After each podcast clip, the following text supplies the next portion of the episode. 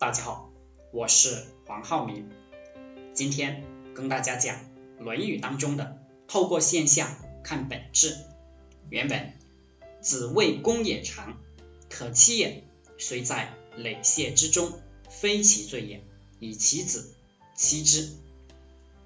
孔子说，公也长这个人可以把女儿嫁给他，他虽然被关在监狱中，不是他的错，他没有犯罪，然后把自己的女儿嫁给了公冶长，这就是明辨是非的能力。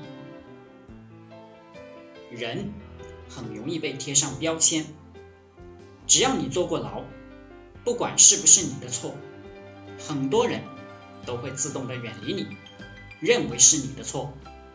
同样，很多人为什么上当受骗？只要人家把公司装修好了，台面做好了，就有些人大把大把的给钱。股票市场也是如此，金融市场也是如此，就是因为人们看不到问题的本质，而只看表面。所谓谣言止于智者，有人嘛。不一定是他真的犯了错误，而是有些人故意去抹黑他。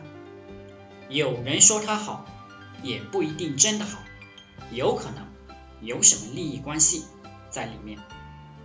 所以，我们对一个人的认识，一定要亲自去搞懂到底是怎么回事，才能下结论。透过标签看到本质。